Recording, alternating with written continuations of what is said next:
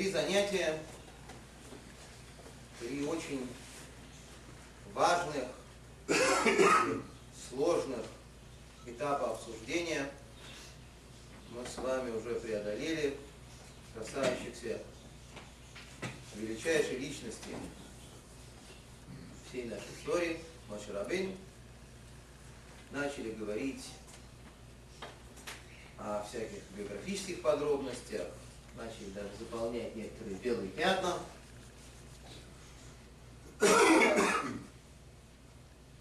И остановились мы на одном из драматических эпизодов, говорили о нем, когда Мойша вместе со своей семьей, вместе с женой и детьми приходит э, в Египет, подходит к Египту, и прямо на подходах его встречает брат Аарон. И после этого, как выясняется, как мы с вами в прошлый раз подробно это дело обсуждали, больше не упоминается, что семья Мойше, что семья Моисея находится рядом с ним. Через некоторое время вдруг оказывается, что эту семью с собой приводит тесть. Куда делась семья, мы рассказывали, объясняли, что Аарон довольно сложным символическим языком, сказав буквально две фразы, принудил своего младшего брата, принудил Моисея, семью отослать обратно в Медиан. Цепора и двое детей, несмотря на то, что Цепора только что практически спасла жизнь своего мужа, этим знаменитым обрезанием, то, что мы с вами обсуждали, сделав обрезание, с которым опоздал Мошерабейну, с которым опоздал ее муж, обрезание одному из своих сыновей, есть две версии какому, все это тоже обсуждали, Цепора удалилась. С мыслью о том, что просто миссия, которая предстоит ее мужу, настолько сложна и страшна, что она не может не участвовать. Что это, во-первых, ставит э, под угрозу исполнение этой миссии, а во-вторых, естественно, ставит под угрозу жизнь ее и жизнь ее детей. С этой мыслью она ушла, а Мойша и Арон остались. Ну, конечно, первым делом Шим, наши комментаторы обращают внимание, что эта встреча двух братьев и вообще отношения Моше и Арона явились великим исправлением, как и тикун, то, что мы называем на каббалистическом языке, исправлением многих поколений, которые подробно были описаны в Святой Торе. В частности, написано в Мидраше, и с одной стороны, одном, в одном случае, Ишмаэль и Ицхак не могли договориться, у них были проблемы, два брата, Яков и Исаак не могли договориться, никак, ничего у них не получалось. Все время у братьев были проблемы. Йосиф сколько перенес в отношениях с братьями. И вот, наконец, возникает пара братьев, отношения которых просто такие идеальные. Удивительные отношения. Мы с Божьей помощью будем следить за развитием этих отношений на протяжении 40 лет, в течение которых евреи скитаются в пустыне. Это действительно удивительные отношения, которым было ничего не страшно. То есть даже золотой телец, в котором, ну реально, Мойша же обвинял своего брата Арона, он считал Арона виноват. Ну, они перекинулись парой фраз, и что пошел Мойша делать? Молиться за Арона. Спасать его, потому что он понимал, ему плохо, будет очень, очень плохо из-за участия Арона в золотом тельце, брату будет плохо. И вместо того, чтобы как-то рассердиться на брата, может быть, даже его как-то наказать, он бежит скорее-скорее просить Бога, чтобы с братом ничего, не дай Бог, ни, ни плохого не вышло. И тем более тут, когда они встречаются перед этой великой миссией, и Аарон понимает, что ему предстоит быть вторым. Ему уже передано свыше, что ему не предстоит руководить избавлением евреев. И Аарон не знает, как долго Мойша отказывался, и как Мойша старался, наоборот, выдвинуть вперед своего старшего брата. Аарон, может, об этом и не знает, скорее всего. И по идее у него могут быть какие-то отрицательные эмоции у Аарона, когда он видит Моше, который командир наш, младший брат, взял на себя все функции командующего, а я теперь, видите ли, должен быть у него то ли вроде рупора, то ли вроде переводчика, потому что у него, видите ли, дикция плохая, а у меня хорошая. У Аарона могли быть всякие негативные эмоции. Ничего этого не было. Написано в Мидраше, что здесь исполняется по сути Илима, псалмов, что это встретились э, Хесед ве Эмес, что милость и истина встретились вместе. Хесед, милость, Аарон, добрейший человек, который всегда э, старался навести мосты взаимопонимания между евреями, помирить евреев, который представляет это качество, качество милости и качество истины, довольно-таки строгий подчас Моше, руководитель поколения, встретились, и они обнялись, и поцеловались, и у них были замечательные отношения, как и до этого, так и после. Но история дальнейших событий, мы сегодня буквально чуть-чуть продвинемся вперед. Э, это история, опять-таки, не всем хорошо известна. Есть целых шесть месяцев, вроде бы, ну, совсем уже все, все знают, начиная с этого года, с года исхода из Египта, 10 казней египетских, как все было организовано, но есть кое-что, что мало известно. Некие провалы. А дело обстояло так, что, как вы помните, Моше и Аарон должны были идти к фараону. И Моше уже выражал сомнение. Мой Шравейн уже говорил Богу, что евреи мне не поверят.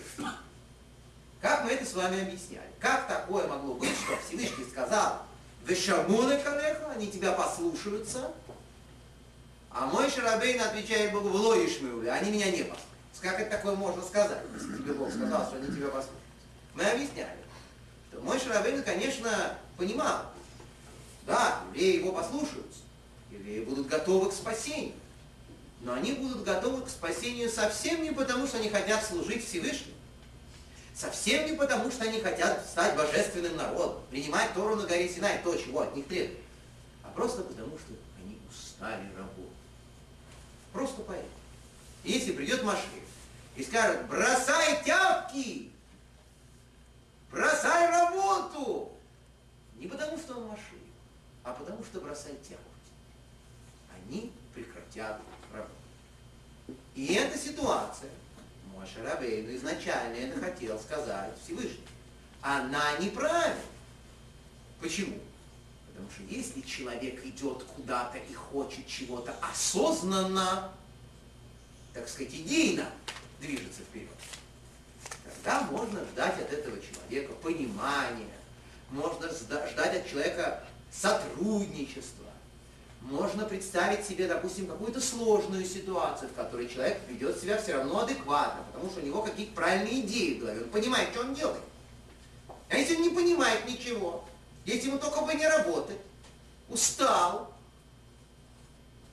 как только создастся первая сложная ситуация, когда от человека потребуется какое-то минимальное понимание, сопереживание сотрудничество, где этот человек будет? Ты его потом не найдешь. Значит, а, обманули, заманили, начнется скандал. Потому что идеи-то в голове правильной нету. Идеи «не хочу работать» и все. Это что хотел сказать Муше. Творец не обратил внимания на этот довод. Все равно заставил Муше идти. Как мы выяснили. Что происходит теперь? Муше приходит к евреям. Моше произносит пароль, знаменитый, поход и вход, воспоминания вспомнил Всевышний о вас, пароль, который знали старейшины, известный евреям, как пароль, который должен произнести Мессия, настоящий Машин. Они его признают в качестве Машиха, и старейшины, и еврейский народ, все страшно радуются, потому что исход, потому что надо бросать работу, наконец. Они вроде бы уже практически собираются бросать работу, хм, и собирается делегация. Делегация очень большая и красивая.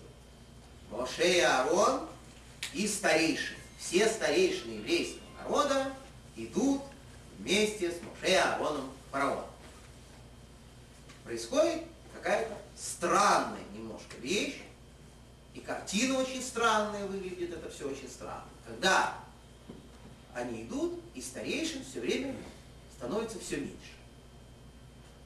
Делегации как-то постепенно уменьшаются. Сначала все старейшины толпой, потом вроде бы толпа та же, но кого-то не хватает. Подождите, вы же опять же аллегория, наверное. Нет. А ну попробуйте глобально пройти делегацию. Подождите, подождите, они даже никуда еще не дошли. Они даже не дошли до царского дворца. Они просто идут по городу. Красиво. И вот так вот, то один в бок пошел, то второй назад пошел, тоже красиво. И так потихонечку, потихонечку, потихонечку к царскому дворцу подходит вдвоем. Аарон.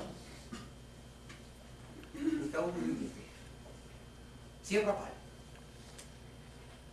И Медраша, и Раши, ага, ах так, разбежались, предали, ну мы вам дадим. Что дадим? Оказывается, когда давали Тору на горе Синай, и эти старейшины уже собрались и оделись в праздничную одежду вместе с Моше идти получать Тору, Всевышний сказал Моше, а этим товарищам передай, пусть посидят. Дома. Туда не пошли, а сюда их не приглашают. До себя. Бронь, наказали, не дали Тору получать, не пустили. Здесь есть некая странная вещь. Что Мидраш Танхума, который это все описывает, вдруг после этой истории с старейшими предателями, не дай бог, он начинает говорить странные вещи. Говорит, вот, Всевышний им сразу сказал этим старейшим, я, мол, вам в этом мире не покажу ничего. Не пущу вас Тору получить. Но в мире грядущем вы получите все знания, и перед вами раскроются все секреты. Дальше больше, продолжает Мидраш. Мы учим из всех мест нашей святой Торы и Тана, везде в Танахе, в традиции везде, что старейшины, они маамидим Исроиль, они устанавливают еврейский народ. Без старейшин еврейский народ не может существовать. Всегда ходили за советом старейшин. Вон даже, говорит Мидраш, знаменитая победа злодея, идолопоклонника царя Ахава, одного из грешных израильских царей, который царствовал в Северном царстве в Шамироне, и победил арамейского царя Бенадада, напавшего на него. Она тоже была благодаря советам старейшин, это знаменитая история про Ахава, как к нему пришел этот арамейский царь Бенадад, и послал ему изумительное письмо, что, мол, твои э, запасы золота и серебра, твои женщины и твои юноши лучшие, они на самом деле мои. Такое письмо послал еврейскому царю, тарамейский царь. И Ахав перепугался, такое несметное полчище, такая, такая вообще битва страшная предстоит, лучше сдаться. И он ему тут же написал, да, забирай все, пожалуйста. А тот ему вдогонку еще письмо, да, забыл.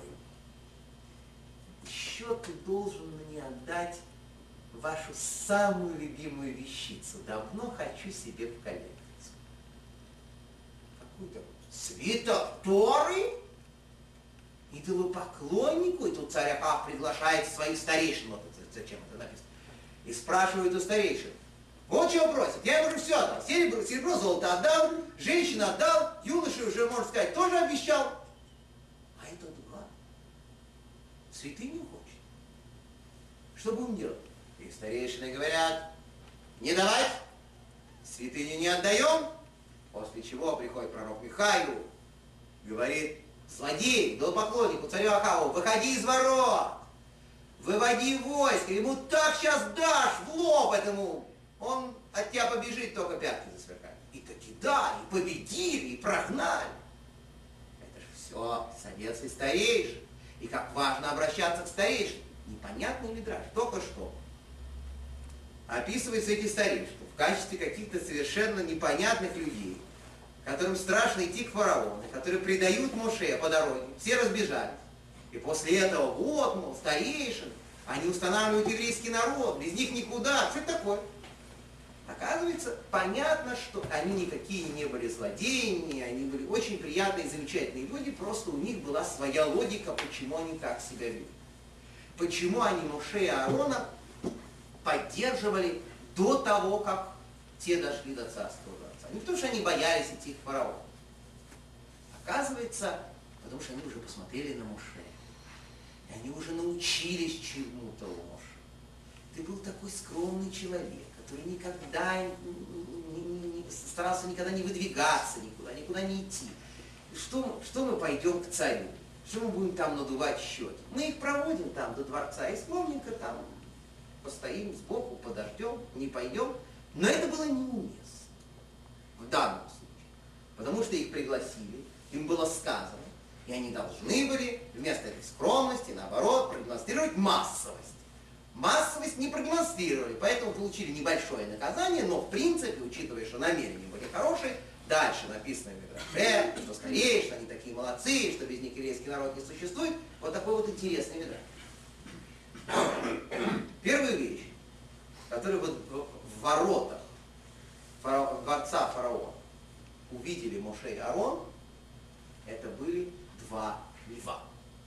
Очень интересная история который приводит Ялков Шимой, тоже Два льва, которые были дрессированы, которые были очень очень такие умные.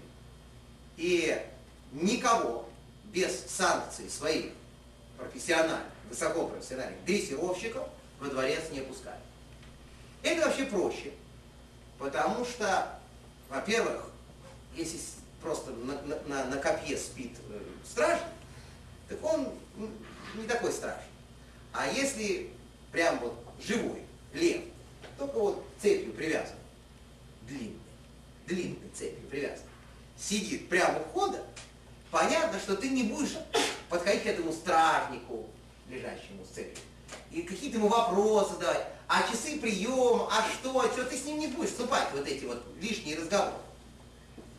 То есть вот это вот наше знаменитое справок не даем, Фараон решил это радикально. То есть вместо того, чтобы там стоял человек, который должен был все время отвечать приходящим, справок не даю, справок не даю, справок не даю, идите в канцелярию. Да? Вместо этого посадил туда двух львов. Никто вообще туда не подходил. Просто никого нет. Когда нужно было кого-то пропустить, так уже заранее договаривались, и этот человек подъезжал, уже было известно, что он подъедет, и приходили два дрессировщика, убирали этих львов, человек заходил, их обратно ставили. Все. Мой Шарабейну и его брат Аарон, как можно догадаться, в числе приглашенных не были. Их никто вообще не ждал. Да. Такая вот картина. Надо же как-то зайти. То есть, ну, минимум надо как-то просто зайти. А никто не сторожит, ничего, никто никому ничем не интересуется, все, все ушли, только стоят вот два. Поэтому свита разбежал. А? Поэтому свита разбежал. Почему разбежал? Свита, она занимается своими делами, все спокойны. Потому что эти львы были очень представительны. Очень так хорошо выглядели красиво, и никто туда не ходил, чужой. Вот эти два наших старей, старейшины, два великих праведника, они стоят, и два льва. Два праведника и два льва. Что делать? Ну, мы знаем с вами, что очень ясно написано в самой Торе, в свитке Торе, главе Но, после того, как происходит всемирный потоп, Творец обещает людям, Мурахем и Петкем и Хая, что вас будут бояться все звери. Так Всевышний говорит людям. Спрашивается, почему же нас не все звери боятся? Почему большая злая собака, которая не на а просто бегает по двору, скорее наводит страх на нас, чем мы на нее. Почему я вот захожу во двор, и собака в ужасе не убегает, а убегаю я. Да? Такой простой. Всевышний же обещал, что меня будут бояться. Где же этот страх? Я же человек, это же звучит гордо. И что? А оказывается, поскольку я не такой человек, о котором говорил Всевышний, из-за этого меня и не боятся. Объяснение элементарно. То есть зверь, он тогда боится человека, тогда, когда это человек с большой буквы. Святой, праведный, с высокими помышлениями, совершенно особенный. Когда это простой человек, с простыми помышлениями, зверь, в общем, чувствует в нем в каком-то смысле тоже и своего, то есть он не чувствует, что прям человек пошел. Он такой пришел. Некто. И зверь его не боится. Мой Шарабейну, который обладал всеми нужными качествами, он подошел к этим львам и освободил. Он их отвязал, по головке погладил. В общем, очень быстро договорился со стражем. Они съели полгода. Ну ничего. Не, почему? Они пошли с ним вместе во дворе. Медраш Танхума описывает, то есть Чалташвей говорит, что это вот как, как собачка, которая радуется своему хозяину, когда он пришел с поля. Почему-то именно такое вот сравнение в Медраше, когда с поля пришел. То есть так она весело прыгает вокруг, так они тоже, эти два монстра вокруг Мойши Арона, и те, значит, заходят, пусто, никого нет, неприемный час, фараон дремлет у себя, ну, какая-то такая, знаете, очень милая такая картина нарисована, симпатичная. И вдруг фараон, так сказать, как так, химаров, химаривший на престоле, как-то просыпается, смотрит, что такое? Что за люди? И причем со львами. Причем с отвязанными. Он говорит, кто такие? Он говорит. Это вот э, мы от еврейского народа пришли. Ты там и началось. Шалах это они, отпусти народ мой, лозунги. Фараон перепугался, едва вообще не лишился чувства. То есть неприемный час со львами, отпусти народ мой, сумасшествие какое. Говорит, все, все, все, все, все, я все не принимаю. Сегодня ничего не могу сделать, ничего, только завтра. Завтра. Вот завтра приходите. Он забыл, что будет вообще завтра. Он забыл, что будет завтра происходить, что у него за скейджел вообще. Он все забыл, только уходите отсюда вместе с Альбанией. Я не принимаю. Ну хорошо, завтра так завтра. Только не, я не волнуюсь, все, уходите отсюда. Ушли. Львова посадили на место, пошли домой, говорит, ну, сейчас не принял, надо завтра, ну завтра назначен, все красиво. А завтра день рождения у фараона. О чем фараон? Видели его. На секундочку забыл. А это же был какой день. День рождения фараона в Египте. Это было не просто праздник. Это не, это не какой-нибудь первомай. Это вселенское событие. Съезжались все эти мелкие корольки, все эти вожди племен, вот изрисованные вот эти, со всей Африки. Привозили подарки. Кору, каждый должен был приносить корону. Обязательно, с корону прежде.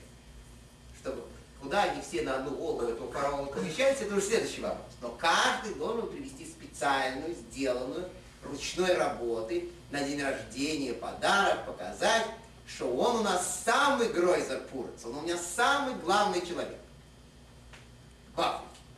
Понимаете? А то и не только в Африке.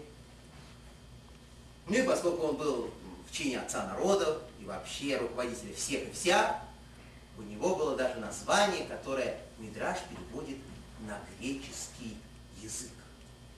Почему Мидраш переводит на греческий язык зачем? Показать, что так же, как в те времена, когда еще записывали Мидраш, и греческий язык был в ходу, и хорошо знали, э, был этот термин, он существовал, очень мощный термин. Так и в старые времена, когда это все было по-египетски, тоже у них был специальный термин для этого. Говорит Мидраш, фараон назывался космократор. Космический властелин. всемирный владыка. Так его называют. Космократ. И вот этот космократ, у него день рождения, понимаете? А Моше Рабин тоже был не в курсе, когда у него день рождения. Что-то то ли не посмотрел, то ли не спросил, то ли вообще никогда не знал, когда у него день рождения. Тоже они не знали, они тоже собрались и тоже вот пошли опять, значит, со своими этими, отпусти народ мой. Собрались со своей политической миссией. Вот они приходят к дворцу, а там столпотворение. То есть никого не пускают, неизвестно, что творится, непонятно, кто идет, кто не идет, куча гостей, бесконечные проблемы, этих пропустить, этих не пропустить, ну, в общем, сумятица, хаос. А там уже идет с полным входом это представление, он сидит, солнцеподобный, в окружении кучи толпы народу, каждый следующий приходит с этой короной, на него ее одевают, песни, танцы, красота неописуемая. Ну как же нам назначено сегодня? Ну что ж такое? Да? Ну назначено, что делать? Надо что, уходить что ли? Опять пришли мне, мы пойдем, пойдем поговорим.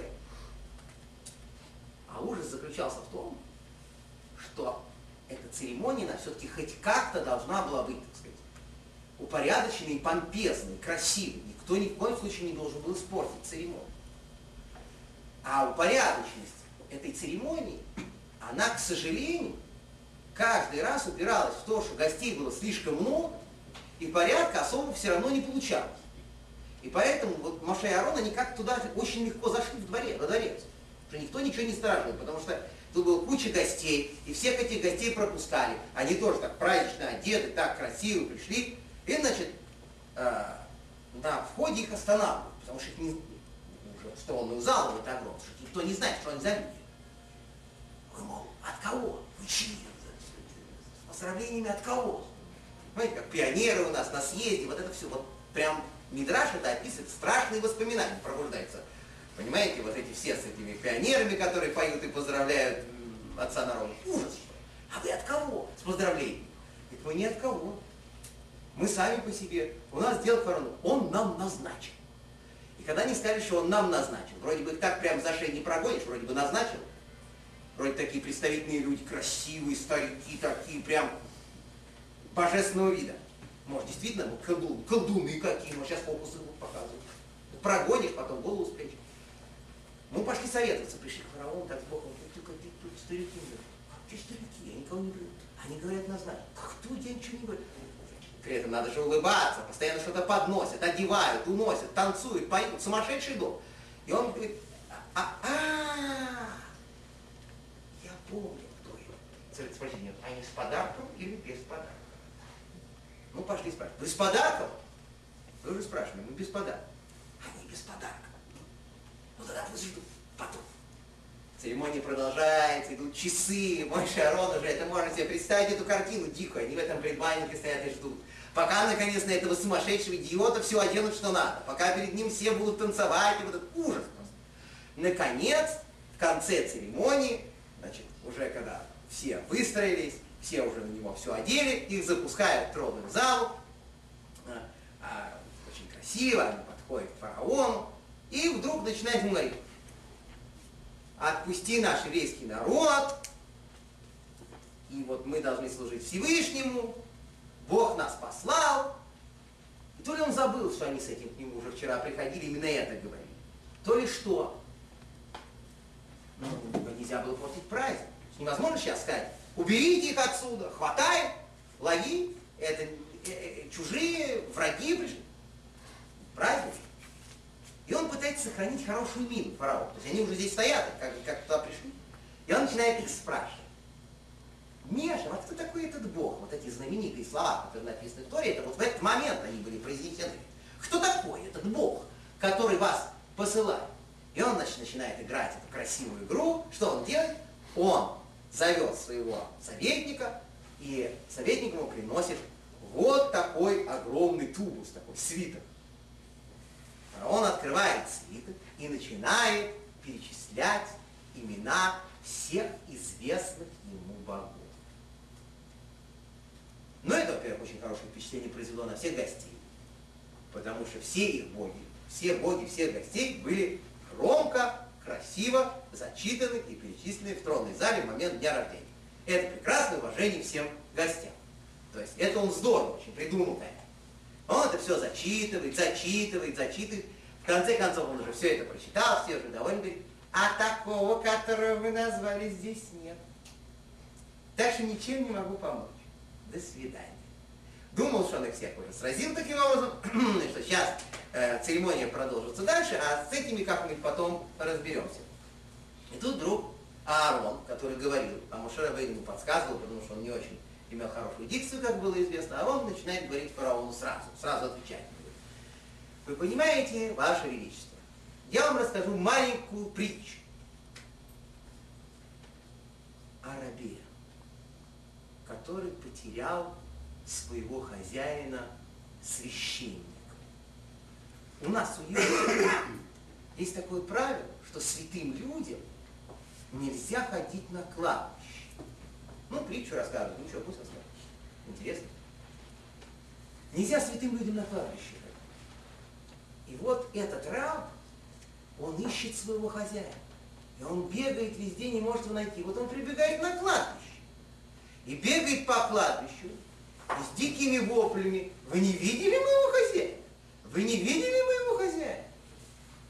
Его ловят за рукав, говорят, слушай, а кто твой хозяин? Мой хозяин вот такой священник. С ума сошел? Что ты? Зачем ты священника ищешь на кладбище? Его же здесь не может быть, он сюда не может ходить. Этот раб слабоумный. Слабоумный! кричит фараону Арон через всю залу. В твоем списке были только мертвые боги, а наши боги в общем, понятно было, что разговор сразу не получается. Сразу пошло все плохо. День рождения испортили. И тоже их не схватишь, потому что он уже вспомнил, что они вчера с альбами приходили. Мало ли что. В общем, он продолжает, как смешная, смешная притча, он улыбается. -то по крокодиле фараон, мол, ничего не случилось, ну, крикнул что-то, неважно, мол, мол, кто там расслышал, что он крикнул на меня, что я слабоумный. И начинает объяснять, а что это за бог у вас такой, начинаются переговоры. В итоге ему как-то удается их выпроводить. Он срочно вызывает себе колдунов во главе с Биламом, знаменитым, начинает с ними советоваться, что за люди, что такое. Ничего страшного в этом. Колдуны это очень профессиональные люди наверняка, если приходили со львами, если с тобой как разговаривали, значит многое могут. Ну мы тоже. Потом их пригласим, будем разбираться. Кто что умеет, посмотрим. Сейчас не бери в голову. А, говорит фараон. И тут же, на следующей же встрече с Моше и Аароном, одна версия, другая версия Мидраше, что он успел это им все высказать прямо там, на дне рождения, он начинает им отвечать и говорит, вы не должны все эти слова в Торе, которые написаны, вы не мешайте, пожалуйста, работать своим собратьям. Вас же от работы освободили, левита. Вы же ничего не делаете. Да что вы ходите? Идите отдыхайте. Идите, занимайтесь своими делами, разговаривайте с Богом, служите им. Я что, не даю служить Богу? Вы же ничего не делаете. Вы вон священники, служите, пожалуйста, сколько хотите. А у меня есть работник, который у меня работает. Я совершенно не обязан никого отпускать. Они у меня здесь вот строят. У нас стройка века. И это действительно была стройка века. Города Питом и Рамсес. Ничего более безумного, идиотского, чем эта стройка века, ну почему ничего? Разве что воспоминания нашей боевой комсомольской юности могут сравниться с этим. Значит, это была стройка на болотах. Причем не просто на болотах. Это была такая почва, чтобы вот, вот на ней что-то строить, строители меня хорошо поймут, надо было там снимать метров 7-8, а то и 10 вообще. Потому что все вот это вот 10 метров вниз – это все было вот такой вот, грязь, жижи, что-то. То есть на этом строить было просто невозможно. Надо было просто все оттуда убирать и доходить до нормальной земли. Никто этого, конечно, не делал. Специально. Фараон сказал евреям, вы у меня молодцы, вы должны построить здесь у меня склады. Вот здесь. И началась стройка века. Все это уходило под землю, и рассыхалось, разжижалось, что там происходило, все пропадало, перестраивали, ломали, строили опять. Ужас. И вот этим безобразием, идиотством занимались евреи. И считалось, что это великий проект. Ну, как обычно. Что это, что это вещь, которую обязательно надо пятилетку в четыре года. Все это вот было. Примерно так. И поэтому, конечно, мешать такому великому проекту, снимать людей с работы, неизвестно куда вести, это было невозможно. Поэтому фараон говорит Моше и Аарону, вы а про евреев говорит ужасную вещь. Чем он, видно, повеселил гостей? Если идти по версии, что он это говорил сразу на дне рождения. Говорит, что евреи почему они хотят уйти? Потому что они нерпим. Вот такое слово употребляют. Что нерпим? Оказывается, написано в Мидраш Танкума, что нерпим это от слова рафы слабый. Слабые желудков. Это такая шутка, достаточно грубая, что они, мол, уже работать совсем не могут, мол, уже совсем у них расслабился желудок, вот прям вот это такое слово некрасивое сказал, что это, мол, вот, с ними что случилось, с этими со всеми вашими евреями. Что уже, мол, работать не можете совсем, что? И вот прям сказал этот глагол, что с ними случилось. Некрасиво. Да. Я, я, да, да, я просто не могу даже, даже, все даже синонимы, они некрасивые, понимаете? Даже синонимы нельзя произносить. Хоть намек что... С ними произош... происходит постоянно непроизвольное вот это вот Понятно. Понятно. расслабление желудка. Спасибо. Спасибо. Постоянно с ними вот это происходит. Уже совсем уже с ними это происходит. И работать уже совсем не могут. Вот и хотят служить Всевышнему. Всевышнему они хотят служить. Вот так он сказал. Как он им выдал? Молодец такой, да? Но понятно, что на гостей это произвело сильнейшее впечатление. Вы знаете, когда политические деятели высочайшего уровня начинают говорить вот, такой, вот, вот таким вот плебейским языком, народ таким образом покупается весь электорат сразу, без остатка.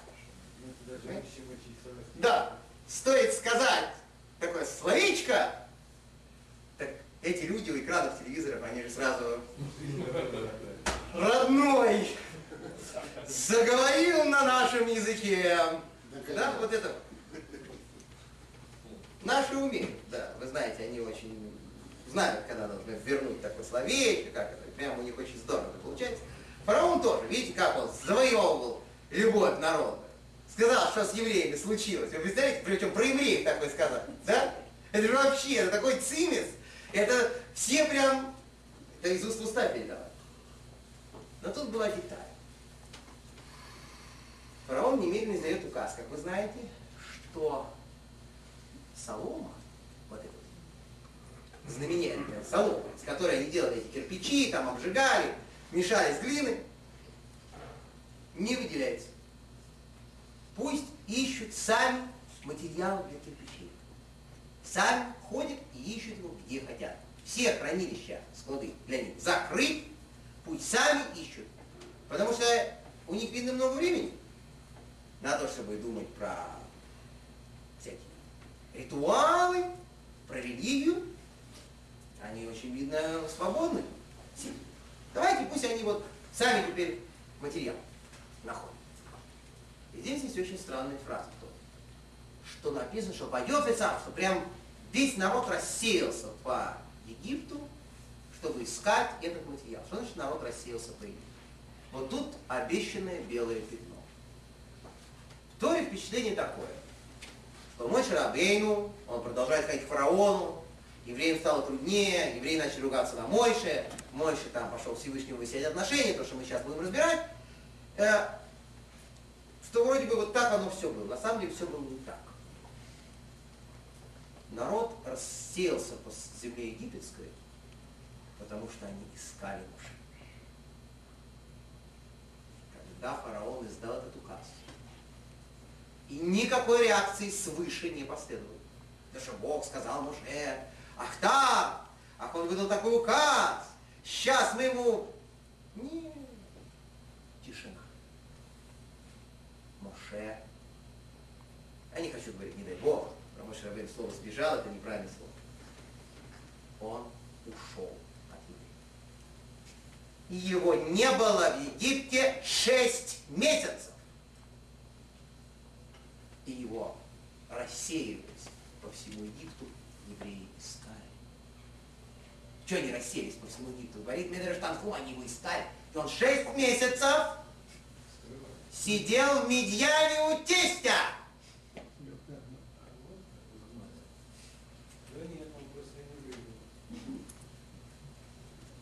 А обратно через 6 месяцев он не в запечатанном вагоне? И сразу на броневик. Да, и сразу- М. Сейчас, сейчас. Это был страшный момент. Почему он ушел? Понятно. Он обиделся на евреев или на... или на- Вот это вопрос. На кого же он обиделся? Понятно, что на евреев обижаться было нечего. Да. По идее. Они пока еще, как это ни странно, ничего не успели плохого сделать. Да? Но Творец ему обещал. Ты иди, выводи мой народ, спасай. Что происходит? Он приходит к фараону, разгоняет всех, львов, идиотов всяких с подарками, прибегает к нему в тронную залу, начинает отпусти народ мой, фараона слабоумным обзывает, ругается с ним, жизнь свою опасности подвергает. Что происходит дальше? Дальше фараон говорит так, мы им не даем солому, у евреев становится в полтора раза больше работы, они вообще просто костями ложатся. А что еще начинается? Вообще страшное дело, из-за чего он вернулся. Потому что до него дошел чудесный слух такой, потрясающий Египта, что кирпичей периодически не хватает. И тогда, когда их не хватает, ну не всегда, но в некоторых случаях, когда не хватает кирпичей, издали, издали указ закладывать в стены новорожденных еврейских детей вместо материала. И это делается. Спасение еврейского народа. Пришел человек спасать евреев. Всевышнего послал. И вместо спасения еврейского народа еврейских детей закладывают в ад. А где его брат? А? Где его брат? Арон на месте, но он ничего не может сделать один, потому что все Он- он идет знает, через, через Моше. Все идет через Моше. А Моше нет, он р- растворится. Когда он узнает об этом, он все-таки возвращается. Он все-таки возвращается в Египет. Но эти шесть месяцев, это недорогого стоит. Это страшные были шесть месяцев. Можно себе представить, в каком он был состоянии, в каком был состоянии Аарон, в каком состоянии народ. Обязательно надо понять смысл этого. Как это так получилось, Творец послал Машеха и стало только хуже? И с этим вопросом Мойша пришел в Египет и обратился к Богу и сказал ему, Лама Хариойсо Лама Зе, зачем ты сделал зло народу этому? Лама Зе Шелахтони, зачем ты меня послал? Мяс Бозиль порой с того момента, как я пришел к фараону, Гирала Амазе, этому народу стало хуже. Цель Луицал Самеха. А спасти ты свой народ не спас. Вот так он чудно поговорил с Богом. Так он Шесть месяцев он готовился к этому разговору. И все равно получилось, мягко говоря, рисковато. Может, так и надо? Не нам с вами. Вы Мы с вами, как только может, начало предложения, конец не гарантирован. Но глава поколения, видите, он имеет какие-то особые права. Может быть, может быть, пока непонятно. И вот он вот так вот обращается к Богу. Что же произошло? Что же случилось? Оказывается, здесь есть много объяснений. В том числе простые, известные, там, Шломи Ефраим, Йога пишет, например, что темнота, она сгущается перед самым рассветом больше всего.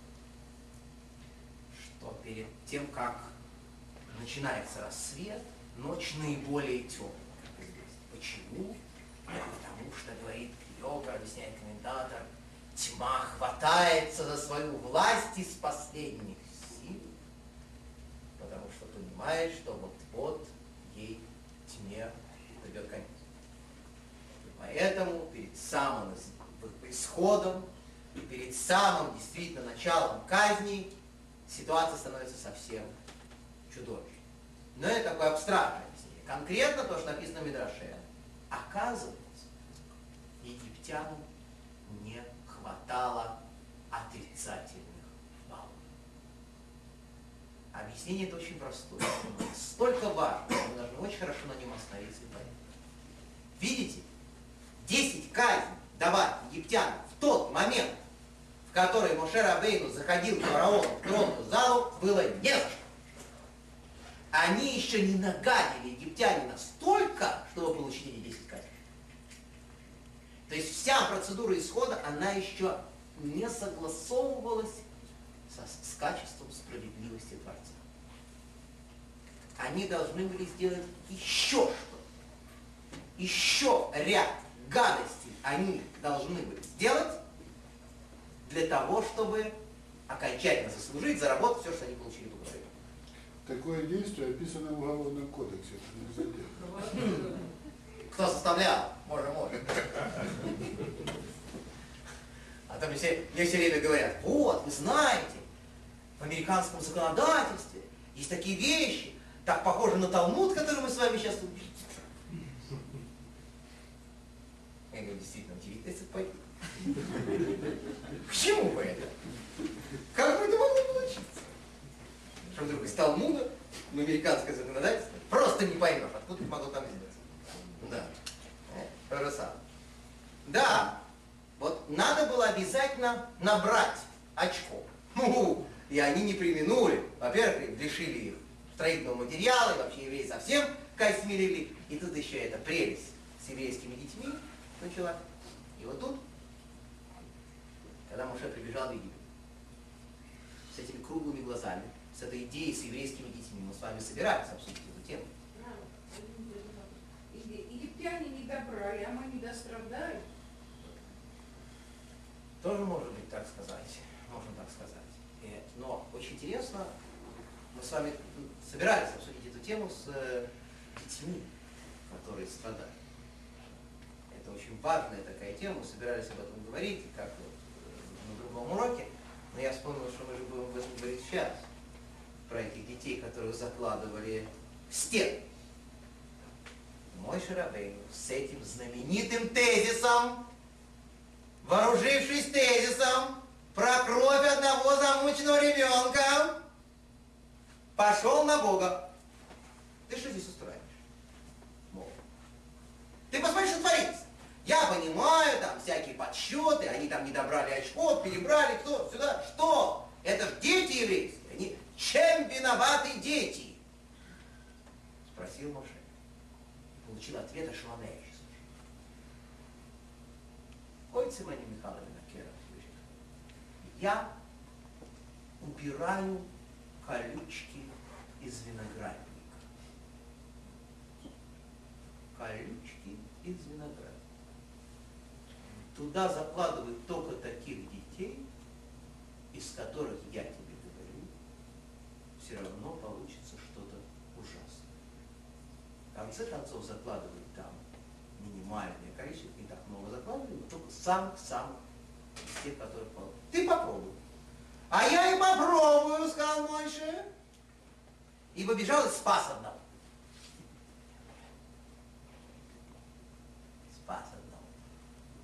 Такой симпатичный, чудный еврейский младенец, спасенный руками самого Моше. Ребеночка назвали Миха. Он был одним из активнейших участников и организаторов Золотого Тельца. человек, который нес с собой идола через Красное море, когда оно было рассечено. То есть даже в этот момент величайшего чуда в истории человечества, когда евреи проходили по морю, значит, он нес с собой вот эту вот куклу свою. Отъявленнейший, просто выдающийся. И мой Шрабейн, как он его спас прям своими руками и прям унес. Теперь мы задаемся простым вопросом. Без этого вопроса нельзя с этого места сходить. А, а, а вообще как это все понять? Что значит колючки из винограда? Это же дети, они же еще ничего не успели сделать страшно. Они же пока еще ничего не сделали, что получается, что их наказывают, этих детей, еще до того, как, как они что-то нарушили, что ли? Еще до того, как они что-то плохое сделали?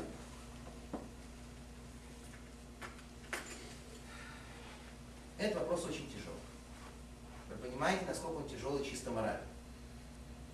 И любой ответ на него чаще всего вызывает таки да отрицательную реакцию.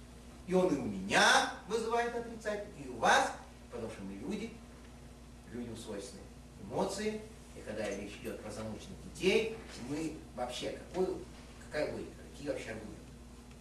И это правильно. Единственное, что в качестве некоторого размышления на тему мы должны с вами взять так,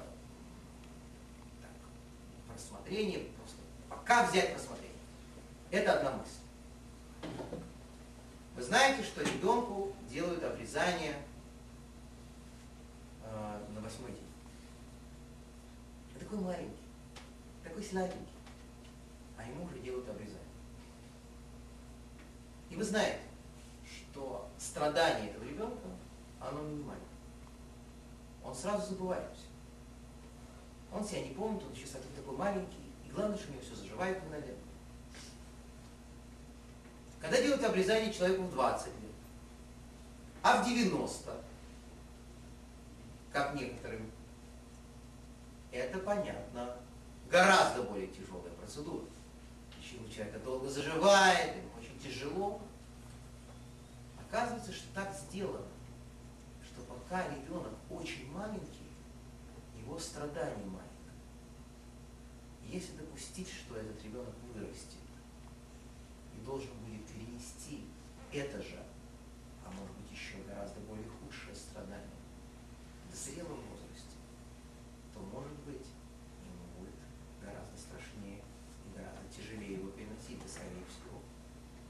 Поэтому если глаза Творца, которые видят всю историю, они иногда выбирают такое развитие событий, чтобы этот ребенок не страдал в зрелом возрасте, не отравлял еще за одну жизнь кучу людей своими поступками, и потом не погибал, может быть, в этом есть какая-то для нас непостижимая логика. Я понимаю, опять же, с эмоциональной точки зрения, с эмоциональной стороны, это очень все тяжело.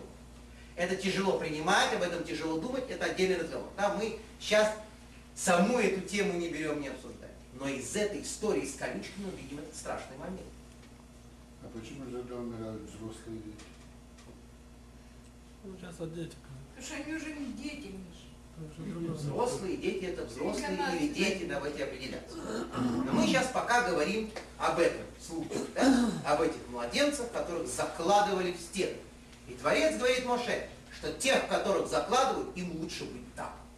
Им, им лучше быть там. Потому что и им будет спокойнее там, и вам будет спокойнее, если они будут там. Есть ряд товарищей, которые не должны вырасти. Такая страшная вещь. Ну тогда получается, что египтяне делали благо. О, это сразу, это давайте мы сразу с этим разберемся раз и навсегда. Значит, всегда, когда разговор об этом, все сразу. Вот, значит, погромщики. Вы говорите, что евреи виноваты. Вы говорите, что евреям за грехи наказание пришло. Что евреев наказали за то, что они отступили от Бога. Значит, все эти враги, значит, эти уроды, они все исполняли волю Всевышнего. Значит, они молодцы. Раз, не дай. Значит, есть правило, очень важное правило, которое приводится во всех святых книгах, бегал Иисус Исаак, подыхает, что все добрые, хорошие дела, все подарки, которые вы должны получить, вам идут от хороших людей. То есть, если вам надо сделать что-то хорошее, по-настоящему хорошее, вам это сделать хороший человек. Чтобы вам сделать хорошо, вам пошлют хороший человек. Если, не дай Бог, надо кого-то наказать, сделать плохое, ему не посылает хороший человек, посылает очень плохого. Самого плохого. То есть тот пьяница, который вас ударил в лоб на улице, он неправильный. И не надо сказать ему спасибо, да, я знаю, это мне за то, что я вчера поздно приехал, в пятницу вечером, опоздал на шабас, получил теперь по голове. Не надо ему говорить спасибо. Это палка в руках Всевышнего. Палке говорить спасибо не надо. Это палка, сучковатая, мерзкая, уродливая палка. И больше ничего в этом нет. Но получил, получил, надо думать, почему получил. Поэтому, конечно, все те, кто были выбраны, начиная, не знаю, и заканчивая последними временами, через Богдана, Хмельницкого, национального героя Украины, кровопийцы, всех, всех, всех, понимаете, всех этих уродов. Это были уроды совершенно настоящие, да? чудовищные люди, которые были выбраны для того, чтобы через них пришло наказание евреям, раз уж евреи его заслужили. Но это очень известная вещь, отдельный разговор. Так вот, это то, что происходит. Моше испытывает эту ситуацию и фактически решает ее, забрав этого ребенка. Но в чем же суть разговора? Каждый раз, когда мы приходим к какой-то фразе, которую Муше говорит Богу, и Бог говорит Муше, тут мы сразу сталкиваемся с проблемой. Очевидно. Вы все прекрасно знаете, если не знаете, что сейчас, сейчас узнаете, это очень известные вещи, как Бог ответил Моше. Ответил он ему так, что тому мало не показалось, причем по существу, он сразу ему сказал, Хаваля Даводин Лобик Штарки. Ой, как жалко, как мне жалко, что были такие великие люди раньше, и все они пропали. Кто? Авраам и Скорпион. Всевышний даже не стал сразу вроде бы отвечать напрямую, он сразу стал говорить Моше, как он переживает вроде бы Яков, да, от того, что уже нет рядом с ним Авраама и Скорпиона. Потому что это были такие люди, я им не давал знать своего главного имени, он говорил. Я им давал обещание. Я говорил Аврааму, что ты получишь эту землю. И твоему потомству будет дана эта земля. И что произошло? Пришел Авраам в эту землю, не нашел покушать ничего. Голод начался. И он вынужден был из этой земли, которую я ему вроде бы обещал, собирать вещи и идти в Египет. Ну что это? И что, он сказал что-нибудь мне? Он сказал мне, хозяину этой земли, куда ты меня пригласил? Это что такое? Хозяин приглашает себе домой гостя. Гость приходит домой, нечего кушать до такой степени, что бедному гостю приходится вечером идти к соседу этого хозяина. Потому что он такой голодный, что домой не дойдет. Качает его от голода просто. Он к соседу зашел и у того покушал. А у этого хозяина в гостях посидел, ему даже чашку чая не предложили. Что это такое? Так Авраам Авин ничего такого не сказал. Ну, значит, есть какие-то резоны, причины, объяснения того, что мне здесь не дали покушать. Покушаем в другом месте, в конце концов. Великий мир. Ицхака, и братец Ицхак, которому Бог сказал, Гурбора Цазойс, живи в этой земле, я тебе и дам ее, и твоему потомству. Так Ицхаку захотелось попить, ему не дали. Он собрался набрать воду там, в этом колодце, набежали палестинцы, отобрали бедра, отобрали колодец, все, скандал. И что? Сказал Ицхак что-то плохое Всевышнего, потому что ты меня пригласил сюда. Ну, ну, разберись ты со своими этими дикарями, с этими палестинцами. Что ты меня пригласил сюда? Нет. Ицхак Авину сказал, ну, не, ну, попьем в следующий раз. То есть я, которому тоже было сказано, что ему дается эта земля, что случилось? Он собрался свой шатер на этой земле поставить. И ему сказали, хитийцы, это здесь, это место, здесь, это частное, частное владение. Это, это, это тоже частное, это, что, част, частное владение. И он за сто кисит, за безумные деньги должен был покупать кусочек, чтобы поставить свой шатер на той земле, которую ему Бог подарил. И что? Что-то Яков сказал? Ничего не сказал. Они поняли, что надо как-то объяснить эти события, а не набрасываться на Бога с обвинением. А ты что? я тебе дал обещание, прошли какие-то несчастные шесть месяцев, еще ничего не происходит, еще ничего не началось, а ты уже пришел, зачем ты сделал зло этому народу? Как тебе не стыдно? Сейчас ты увидишь, что я сделаю фараону, говорит Всевышний. Что значит? Сейчас, сейчас ты увидишь, а в святую землю не войдешь, и там уже ничего не увидишь. Может быть, намекнул ему на то, что только сейчас ты будешь участвовать в спасении еврейского народа. А потом, когда евреи будут заводить в святую землю, ты уже участвовать не будешь, все, я отстраняю, иди, работай, ты больше с такими глупостями могут не приходи. Это хорошо, все известно, да? хорошо в этих ситуациях, что всего 40 лет водил, ноги 100 лет водил. Да. Теперь спрашивается, что себе думал мой Шарабин, когда приходил с такими высказываниями Всевышнего? Что он хуже думал, хуже соображал, чем Авраам Исаак Яков, он не понимал, что можно как-то объяснить ситуацию, что-то. Здесь очень важная вещь. Вещь, которую нам потом рассказал сам мой Шарабейну, когда он написал книгу. Он написал книгу об Иове. Вы знаете, что одна из версий происхождения книги Иова, одна из самых сложных философских книг Танаха, это то, что Мушарабейн написал. Написал книгу о страданиях праведников в нашем мире. Так вот, история Иова, мы ее уже начали как когда фараон спрашивал, что делать с еврейскими детьми, убивать, не убивать, тут у них вроде бы должен родиться. И мы с вами говорили, что было три советника, Билам сказал убивать, Ятро сказал не трогать и очень быстро сбежал, чтобы его самого не трогали. Э, Вот. А Иов, третий совет, он вообще не вмешался. Он понял, что если он скажет такие, что-то хорошее проявление, ты его все равно не послушаешь. А говорить что-то плохое он не хотел, потому что он был в принципе человек неплохой. Где-то даже правильный. И поэтому, ну что я буду вмешиваться? Я все равно ничего здесь не решаю.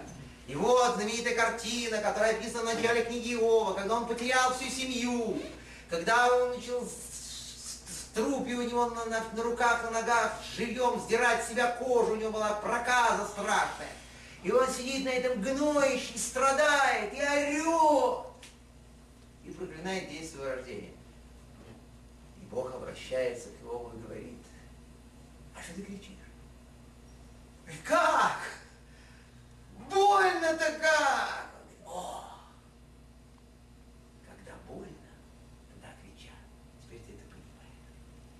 Если бы тебе было больно тогда, когда фараон обсуждал эту проблему, убивать детей, не убивать детей, если бы тебе было больно, ты бы кричал. Поможешь, не поможешь, ты бы кричал, потому что тебе больно. Когда больно, тогда кричал. Вот мой Шарабей, это первое объяснение. В отличие от Авраама, Исаака и Якова. Потерял не водичку, которую ему должны были дать, не еду, которую, не, не, не, не, не жилище. Мой Шарабейну, он страдал не за себя вообще. Он отвечал за целый народ. Он был прирожденным руководителем народа. Когда начали еврейских детей закладывать, вот этих детей начали закладывать вместо кирпичей, он не мог молчать, потому что когда больно, тогда кричать. И он пришел и вот в таком состоянии. Все-таки, конечно, это очень поверхностное объяснение. При всем. При том оно такое красивое и эмоциональное, но оно поверхностное. Потому что мой Шарабейну просто так никогда не кричал. Это был гигант абсолютный, и он себя полностью контролировал. Хотя, конечно, ему было больно, и он кричал, все это ясно, но у него, конечно, были какие-то другие объяснения. В том числе факт того, что он руководил народом, был очень важен в данном случае. Потому что Авраам, Исаак и Яков, еще раз, они отвечали только за себя. Он отвечает за кучу людей. И поэтому он должен выражать их интересы. И он приходит к Творцу вымаливать, выпрашивать скорейшее их освобождение, в любом случае. И теперь, удивительная вещь. Есть такой эм, э, замечательный мудрец, он был, жил э, примерно 150 лет назад, Равин Ильяву Итамари. Итамари. Это очень удивительная фамилия. Он был один из сефардских мудрецов Торы. И Итамари, это от слова Итамар, это имя одного из сыновей Аарона. То есть он происходил по прямой линии, у него чуть ли не были какие-то там книжки родословные. По прямой от этого сына. Он был Коэн, естественно, святейший человек и один из глав поколения вообще у Сефарда был такой Рафхайм Фалач. Человек, который э, является одним из излюбленных вообще раввинов и мудрецов нашего местного главного раввина Сефардского. Значит, как Рафхайм Фалач, он называл этого Рабрияву и Тамарь, говорил, Хостить Шебекру. Самый благочестивый среди коев, так он его назвал. Великий был человек, это Рабрияву и Тамарь. Так он написал э, удивительно э, такую странную по названию книгу разъяснений Мидраша Рабби Илья Тамарь. И вот она называется Лоод Эла. Не только это, но и. Лоод Эла. Обычно это такое талмудическое выражение. Когда есть какой-то ответ, да, уже он есть, он известен. Добавляется к этому ло, это не только это, эла, но еще вот это, вот это и вот это. То есть он хочет сказать названием этой книги? Что есть уже куча разъяснений, уже все вы знаете, все уже написано, но я еще кое-что добавлю. Не только это, то, что вы знаете, но и эта книга удивительная книга, где он дает в том числе одно из поразительных объяснений поступка Моше. Он спрашивает себя, ну как так? Моше Рабейну приходит к Богу и говорит, зачем ты сделал зло этому народу, и стало хуже вообще. Как так? Как он говорит с Богом? Непонятный, непонятный текст. И он пишет, что оказывается здесь был удивительный фокус. Мой Шарабейну очень опасался вот чего. Что сейчас вообще спасение еврейского народа отложится. Сейчас вы узнаете, по какой поразительной Причина следующая. Оказывается, еврейский народ проявил черную неблагодарность. Мы пока этого, правда, не заметили, но мы сейчас заметим. Причем настолько черную он проявил неблагодарность, что этого бы хватало для того, чтобы Бог сказал, ну ладно, я собирался их через 210 лет отпустить, пересчитать им начало изгнания с момента рождения Ицхака, 400 лет. Все, все, все. Сейчас мы, мы этого ничего делать не будем. Сказали 400 лет, значит, если еще 190 лет посидят, ничего. Раз они себя так ведут, все. И Моше Рабейн это почувствовал, прям, прям почувствовал, 6 месяцев он сидит в Медьяне. Это что же был специальный фокус? Он уходит, мол, из Египта и думает, сейчас Бог нему обратится и скажет, все, ну куда ты, куда? Давай, давай скорее спасать евреев. Ничего. Не скорее спасать евреев никакой информации, он сидит себе у тестя, опять баранов пасет, как будто ничего нет. То есть что получается? Что что? Всевышний действительно решил, что евреи себя повели неправильно в момент, когда их пришли спасать, и поэтому мы их спасение отменяем. 190 лет еще, до 400 лет, как обещали, посидят еще, ничего страшного. Что в таком ужасе вообще? Он прибежал к Творцу и начал с ним обсуждать вот эту всю проблему. Что же была за черная неблагодарность? Что такое еврей сделал? Из этого объяснения мы с вами поймем сейчас, насколько все-таки мы с вами, простые евреи, далеки от точного понимания на самом деле еврейской этики, как она должна быть. Когда все эти неприятности начались с евреями после прихода Моше и Аарона к фараону, еврей начал выражать недовольство. Кто бы на их месте не начал выражать недовольство, нам с вами непонятно. Да? То есть пришли люди, заманили. Вот, все, бросай тяпку, работа кончилась. Да? Что? Завтра вместо бросай тяпку, что происходит? Нужно этой тяпкой работать в полтора раза быстрее. И причем не, не то, что день там, ну день-два подождали, там, три, ну что? Ну сейчас, мол, мол, сейчас спасение ж будет, ну же обещали ж спасение. Сейчас немножко, ну, неделя. Две недели. Что ж такое? А, а, а они просто издеваются, эти машинки. Набежали, понимаешь, машинки, запудрили мозги,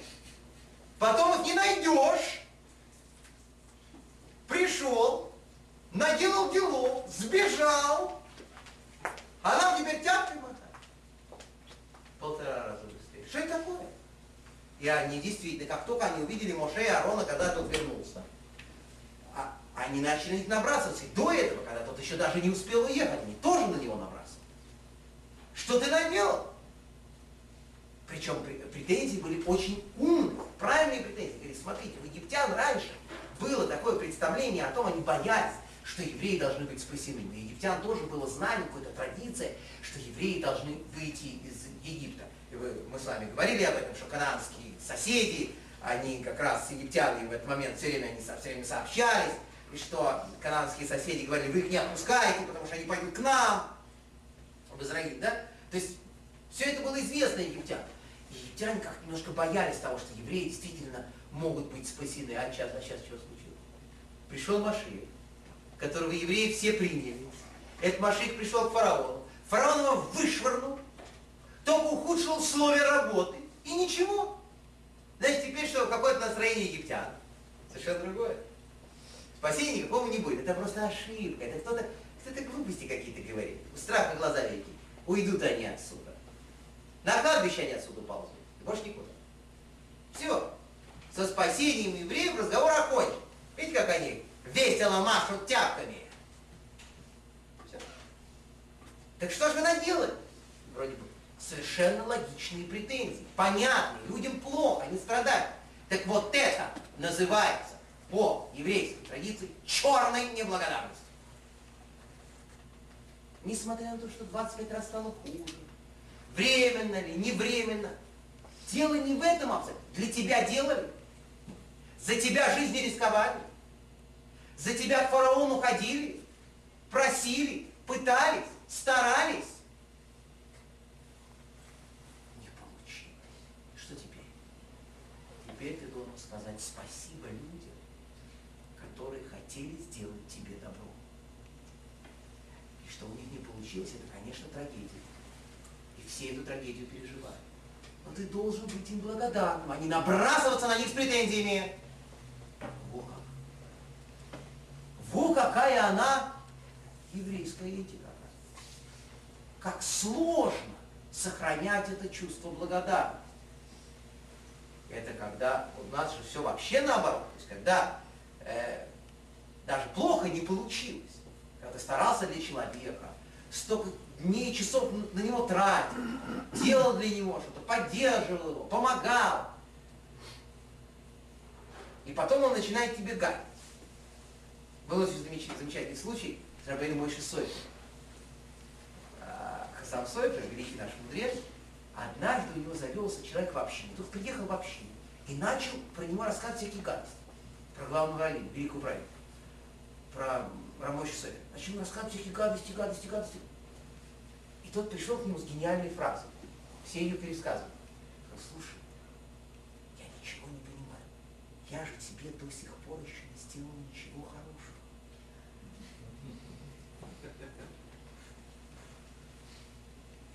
Очень кратко и точно. То есть я же даже тебе не успел ничего хорошего сделать. Что ж ты гаешь? Есть правило, что если делать много человеку хорошего, тебе помогать, обязательно будут гать. Но это нормально. Но когда только что приехал человек, ему даже помочь не успели, уже хорошего не успели, зато уже гадит. Это же вообще непонятно, что такое. Нарушает все теории. Он к нему пришел с претензиями. Я тебя не понимаю. Выяснилось, что он какой-то не вполне здоровый. Нет, успокойся, ну слава. А то, конечно, не поймут, да? Обычная ситуация, когда делаешь хорошо и стараешься, и изо всех сил, потом для того, чтобы не испытывать чувство благодарности, человек находит какие-то изъяны, там, перекручивает и начинает так. Это совершенно нормальное дело. К этому надо привыкнуть, это нормальная вещь. Другое дело, что для Всевышнего это не нормально. Он, оказывается, считает, что это преступление. И даже тогда преступление, когда плохо получилось, когда старался помочь, и все равно и плохо получилось, и люди вместо благодарности вот так себя ведут. Все равно это преступление. Оказывается, написано в Мидраше, и в Талмуде тоже, что человек, который неблагодарен человеку, считается неблагодарным Богу тоже. Понятно? Потому что Творец посылает каких-то людей, сделать тебе что-то хорошее, помочь тебе, поддержать тебя в трудную минуту. А ты в ответ на это ганишь. Значит, кому ты ганишь-то? Этому человеку? Нет, это само собой, что ты ему. Ты Творца отталкиваешь от себя, который тебе старался помочь чьими-то руками. Поэтому Моше Рабейну говорит, Рабельеву и Тамари считает, что сейчас вообще все откладывается, спасение откладывается, потому что пришли люди к евреям, за них, понимаете, старались, ходили, что-то делали, а евреи на них, что вы наделали, зачем вы сюда пришли? Таких людей мы спасать не будем. Все отменяется. И тут что делает Моше? Моше Рабейн изображает из себя плохого человека. Такой поворот, который сделал. Смотрите, он специально приходит к Всевышнему. И что он ему говорит? То же самое. Зачем ты сделал плохо? Что ты не... А зачем меня послал? Спа? Не спас, не спас свой народ? Абсолютно то же что евреи говорили ему, он передает Всевышнему. Зачем? Он же кто? Руководитель поколения. Избранный Богом человек. И так себя видит. Так что говорит про них? Нельзя их не спасать. Они не могут себя по-другому вести. Они просто люди. Им очень тяжело. Им стало плохо. Да, они совершили ошибку, проявили неблагодарность. Но просто потому, что им плохо. Если уж такой человек, как их руководитель, так себя ведет, ну, то есть тем, тем более они, ну, можно же их понять. И что ему Творец отвечает? Вот этой удивительной фразе, одно слово, а то сейчас ты увидишь. Ну, сейчас ты увидишь. Во-первых, наказание, во-вторых, награда. Он говорит, сейчас увидишь. Ладно, отменяю. Не будет 400 лет. То есть собирался. На самом деле собирался отодвинуть.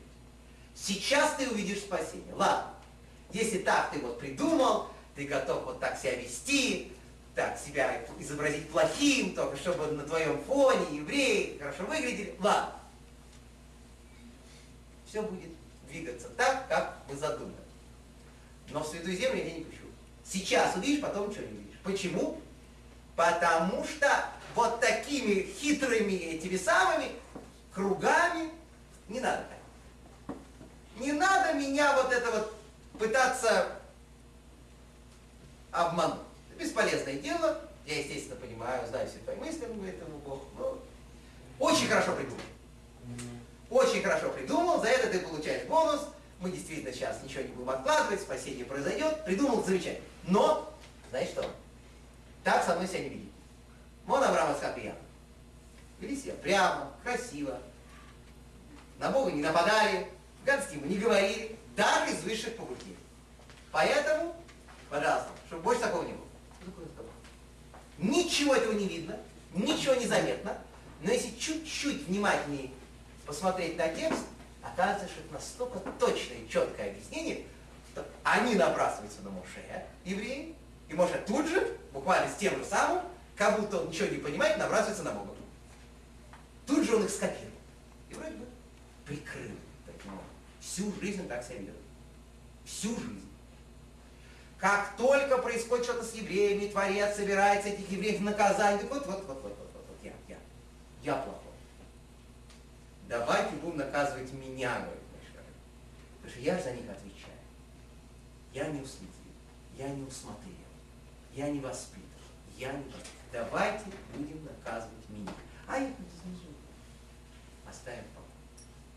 Это качество, которое он пронес через 40 лет жизни среди людей, которые портили ему эти 40 лет только вот так, как они это умели делать. Это были талантливейшие люди в этом мире. Так портить кровь, так издеваться могли только эти удивительные талантливейшие люди. Поколение Тордея называется, поколение знания. Они очень много знают. И такое устраивали, что они устраивали в пустыне в течение 40 лет, но мы же с вами знаем, что там было. И за этих людей, родных евреев, за своих, мой Шарабейну, которого они истязали, так что он периодически приходил к Творцу и говорил, слушай, я хочу уволиться. Забери меня к себе прямо сейчас. Я ухожу, умираю. Все. В рабочем порядке, не потому, он не злился, ничего. Он просто говорит, что все. Нет человека, который может это выдержать. То есть просто его нет, не существует. Поэтому я сейчас уже ухожу. И вторец говорит, спокойно, ты остаешь. Нет, ухожу, нет, ты остаешь. Нет, ухожу. Вот так вот. Периодически, в течение 40 лет. Тем не менее, как только что-то с ними происходило, ложится за них костюм. Падал лицом в песок, начал просить, говорил, начни с меня, убей меня, их не трогай. Так, всю историю нашей великие мудрецы, руководители поколения, которые с и там терпят от нас. Терпят. Я вспоминаю, как я общался, когда я был совсем юным, своими учителями. Это ужас вообще. Написано, что Эйден Вишмисвад Брайд Мерин то, что человек, который рассказывает о своих грехах в обществе, он ошибается, не надо делать, я не буду рассказывать конкретно ничего.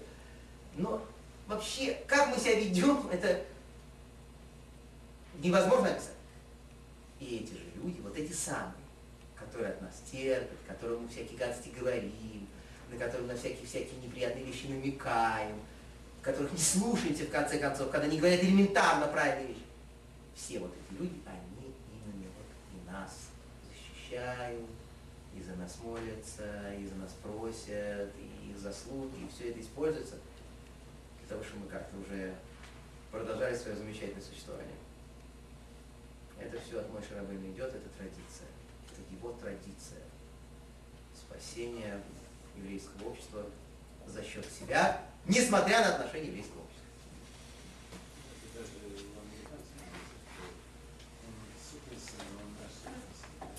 Вы понимаете, это тут же, э, это тогда, когда он с тобой так себя ведет, изменяются совершенно отношения. Наш, не наш.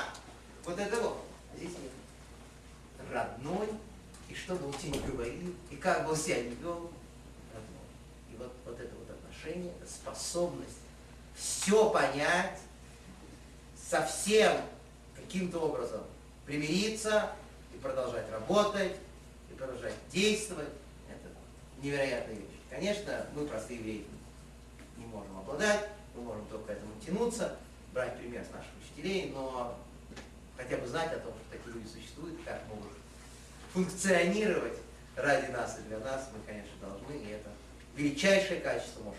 Это его, как говорят, фирменный знак, его способность.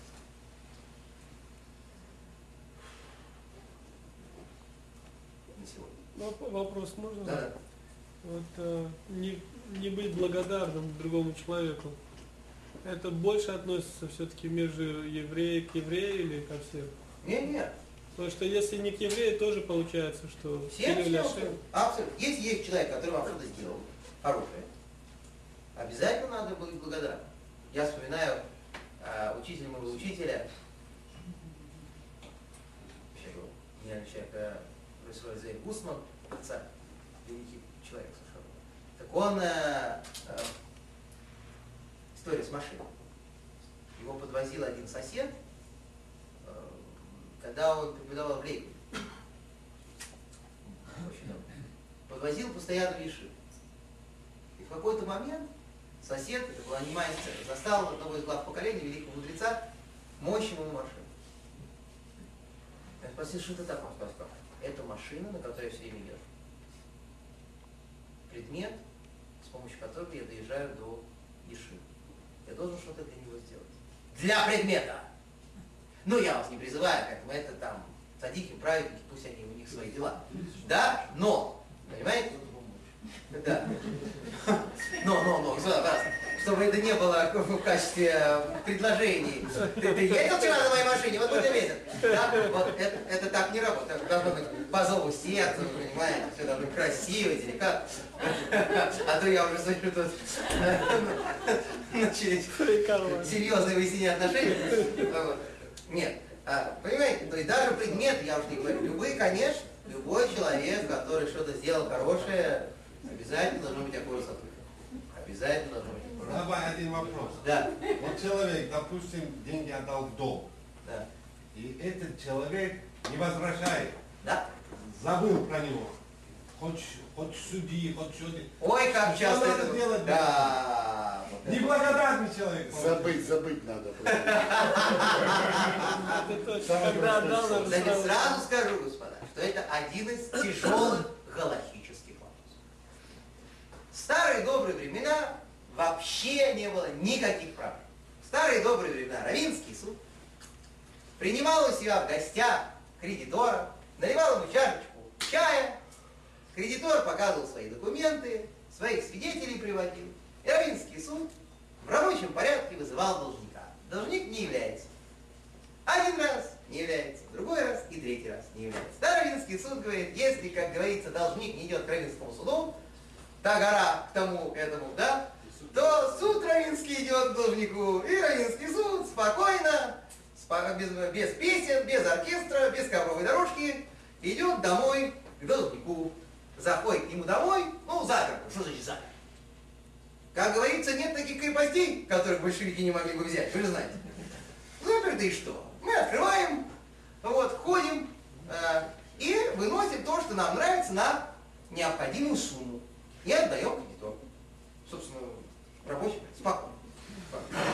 Сейчас, к сожалению, не у всех равинских судов есть сила молодецкая для того, чтобы производить эту простейшую операцию. Простейшую. Описывание имущества должника, который, опять она везде, вот, весь Талмуд полон этой процедуры. И там, и сям, и так, и, и это, что ему надо оставлять, все прописано. Что у него нельзя забрать это, можно забрать то. Все идеально. Это же Талмуд, там все буквально как в аптеке. Но не у всех равинских судов есть сила сейчас. И мы сейчас говорим про тех, которые слабые, про недееспособные равинские суды, которые не могут просто так вломиться и схватить. Это тонкая вещь. Значит, я одну вещь скажу во время записи, а другую после записи. Как говорится, только для своих.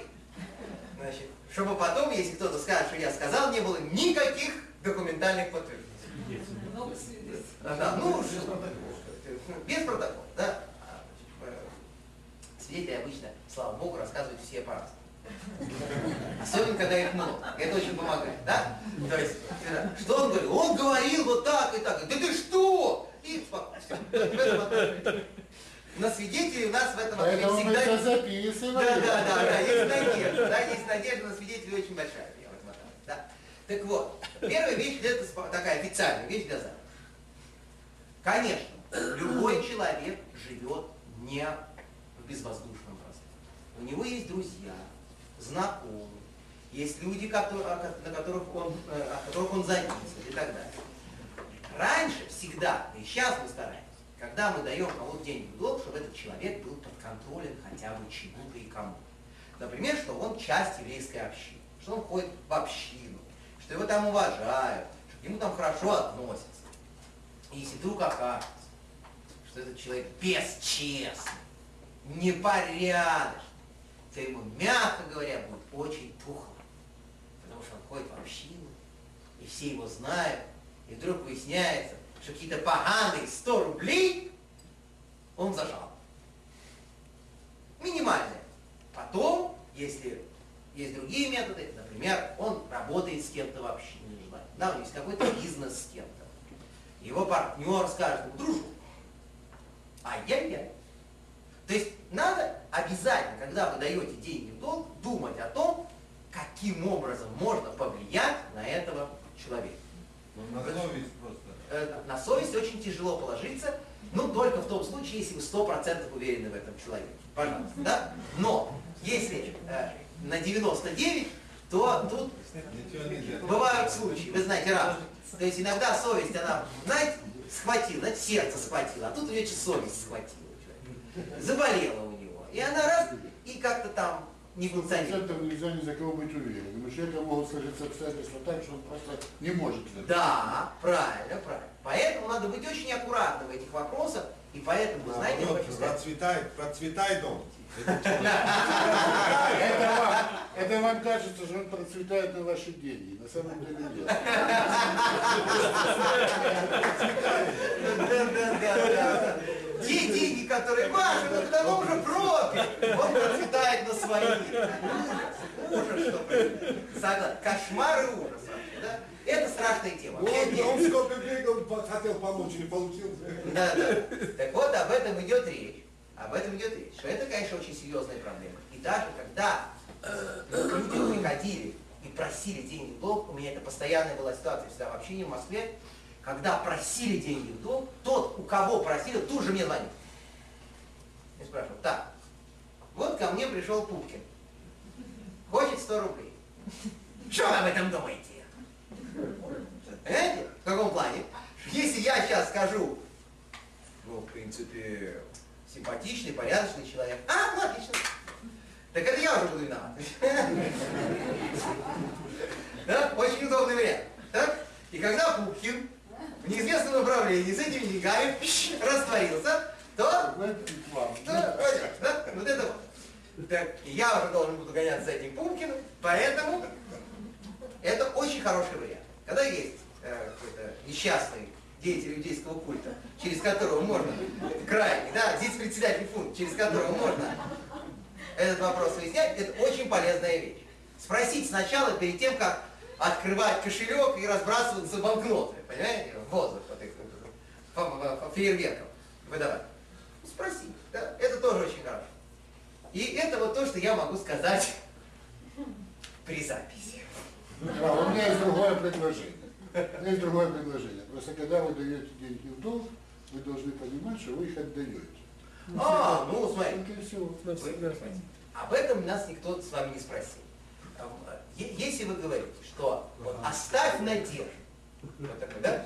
Прекрасный совет, чудный совет. Человек дает деньги в долг, а вы ему говорите, расслабься. Надежда умирает последней. Все пропало сто процентов. У нас есть один такой человек, который вообще не дает деньги в долг. Он отчаялся раз и навсегда, когда у него просят деньги в долг. Он говорит, я дам меньше, но на совсем. Страдать не хочу, так и говорит. Это правильно. Особенно родственник. Я потом, говорит, не хочу мучиться, мои мучения дороже стоят. Вот я тебе сразу даю, вот возьми, не надо возвращать. Вы понимаете? До чего довели живого человека? А, наши люди, они очень такое умеют. Так вот, А с банком так нельзя? это уж точно не при записи, вы же понимаете. Да. Так а что сейчас происходит? А? Поэтому мы сейчас должны приглушить звуки своих радиоприемников, если хотим узнать счет матча. Да. А я, я еще вопрос был. Э, Значит, во-первых, к этой ситуации с деньгами есть же Аллаха, что Правильно. в конце, там, перед Рошашана, по-моему, раз в год надо прощение дать тем, кто тебе должен. Тем, тем, кто, а, раз в 7 лет, тем, кто тебе должен. И, А, и поэтому люди, заранее давая маленькую сумму, сразу ее прощают, чтобы потом не делать этого прощения. Не-не. А большую сумму Седьмой это уже год, вы другое. знаете, есть прусбул, есть документ, который составляется, который дает возможность все долги, чтобы седьмой год их не прощал. Есть специальный прусбул. Он у нас мы всегда его составляем. В этом году, вот недавно он был седьмой год заканчивался прошлый год, мы все это сделали, естественно, везде всегда делается. Более того, написано, что есть Галаха, это очень важный Галаха, очень важный закон, что несмотря на то, что прошел седьмой год, все равно должник должен принести долг. Должен его принести и, ска- и при- сказать кредитору, вот я принес. Ну как же, говорит кредитор, роли расписаны. Кредитор должен сказать, ну как, прошел седьмой год, я уже простил. А должник должен сказать, не спасибо, отлично. Как может быть кто-нибудь подумает? А он должен сказать, возьми все-таки. Подождите, вот тут у меня есть вопрос. никогда не скажет. У меня тут есть шкурный вопрос. Шкурный вопрос. Я одолжил человеку деньги, неважно кому, да? Э, прошел седьмой год. Он, правда, не обещал отдать раньше, он обещал отдать. И он собирается мне отдать, а я не хочу брать. Вообще. Да, вообще не То хочу. есть вы такой правильный. Ну хорошо. Ну, а как это сделали? Он хочет отдать. Я ему уже рассказал про синагоги. Он говорит, я все равно отдам. Синагога. Кинг Дэвид, Кинг Дэвид, Да, пожалуйста. очень хорошо. Сдаку кому-нибудь отдаст, пожалуйста. От, от своего имени или от вашего имени. пожалуйста. То есть Пусть отдаст от вашего имени, что вы как бы вносите э, пожертвования в синагогу. Пожалуйста, ради Бога. Ну вот это вот официальный текст, давайте мы э, прекратим запись.